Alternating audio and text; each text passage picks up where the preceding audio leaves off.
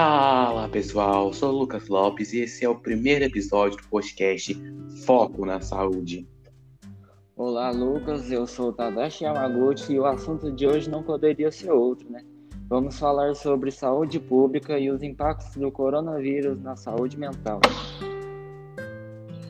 Isso mesmo, eu gostaria de iniciar com uma citação de um grande músico brasileiro, Lulu Santos, que na música Como a Onda, ele fala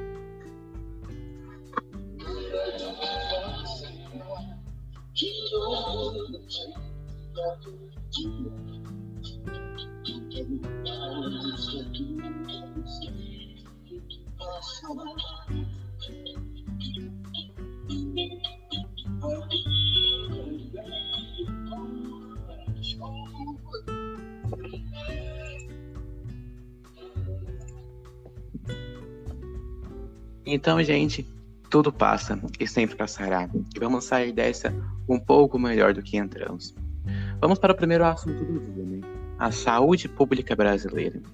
Você sabe o que é o sistema de saúde? Quando e como ele surgiu?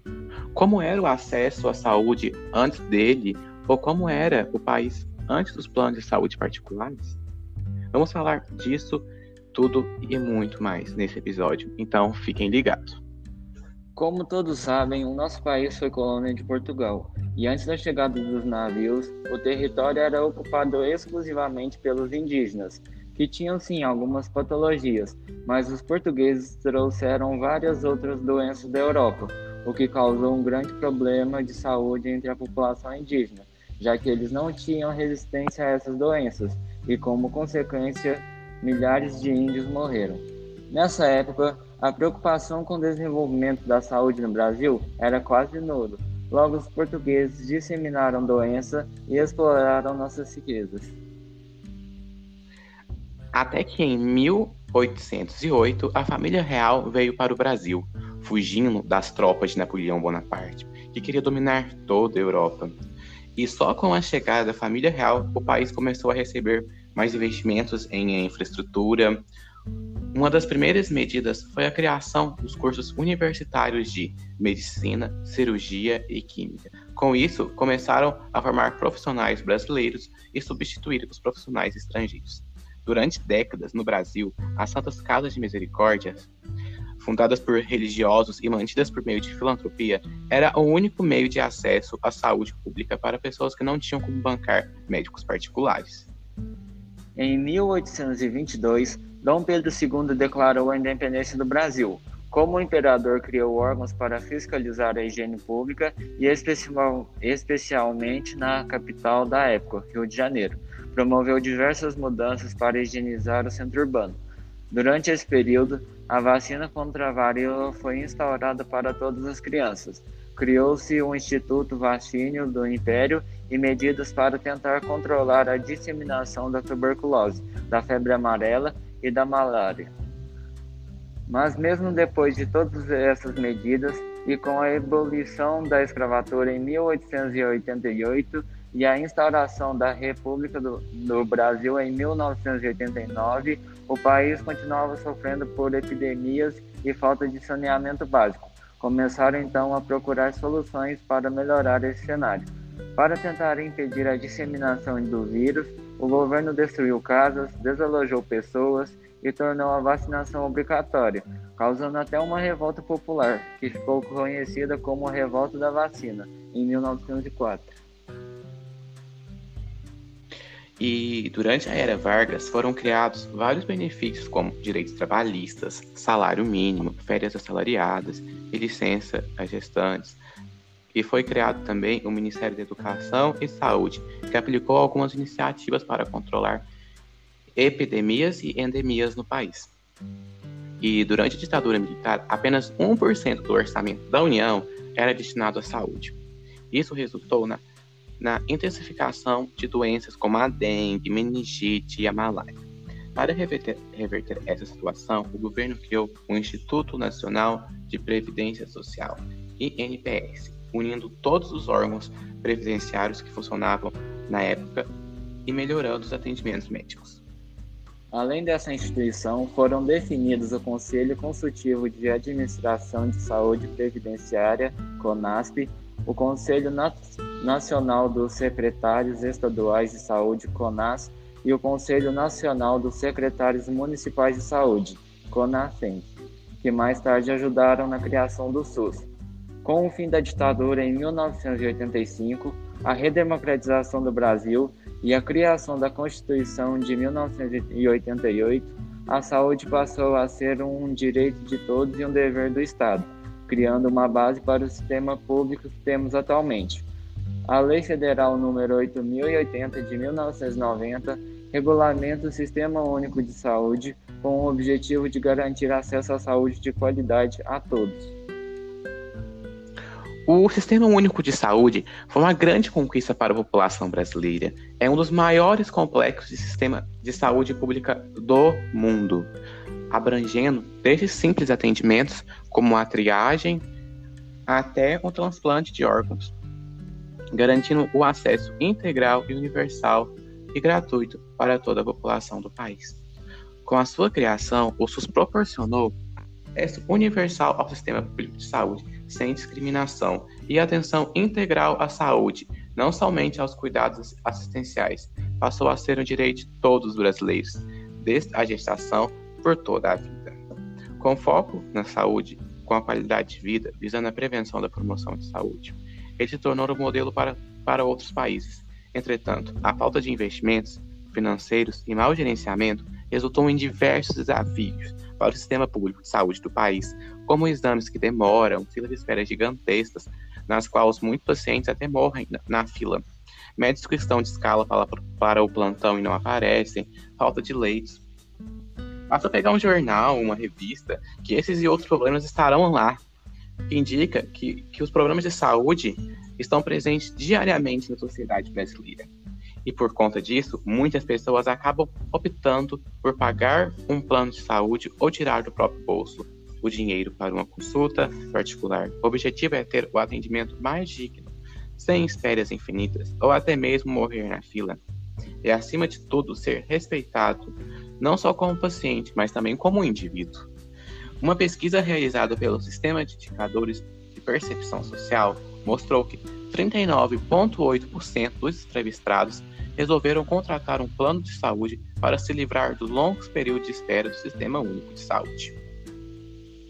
A saúde brasileira enfrenta vários problemas, entre eles está a presença de muitos profissionais desqualificados, destaque para aqueles que se preparam em faculdades que não oferecem um suporte educacional e equipamentos necessários, gerando assim um atendimento pouco humanizado. O indivíduo chega ao hospital porque está com dor ou alguma doença, o que já o deixa fragilizado, não apenas fisicamente, mas também no nível emocional. É nesse ponto que entra a humanização e a capacitação dos profissionais durante o atendimento, desde a recepção até a alta do paciente. O problema é a presença de pessoas despreparadas e incapacitadas para prestar esse atendimento ao público de forma adequada. Muitos deles se acomodam e passam anos sem fazer cursos de atualização ou uma especialização em suas áreas para elevar a qualidade dos atendimentos. As, as, emergências costumam ser os postos mais procurados pela população que precisa de, de um atendimento rápido e de qualidade. Isso possibilita que vidas de uma pessoa sejam salvas. No entanto, não é isso o que acontece no SUS, que praticamente declara de forma muito negativa como está a saúde pública do Brasil, infelizmente. Quanto a má administração da saúde pública é somada com quadros profissionais desqualificados, falta de leitos e problemas no atendimento emergencial, o resultado é um crescimento do número de mortes no país. E com a pandemia que estamos passando do novo coronavírus, esses problemas na saúde pública brasileira se agravam ainda mais. A crise causada pela doença tem escancarado as desigualdades do país. Dessa forma, a parcela mais rica da população tem acesso a serviços de saúde privada, enquanto a maioria depende do serviço público, enfrentando filas, hospitais lotados e de estrutura limitada.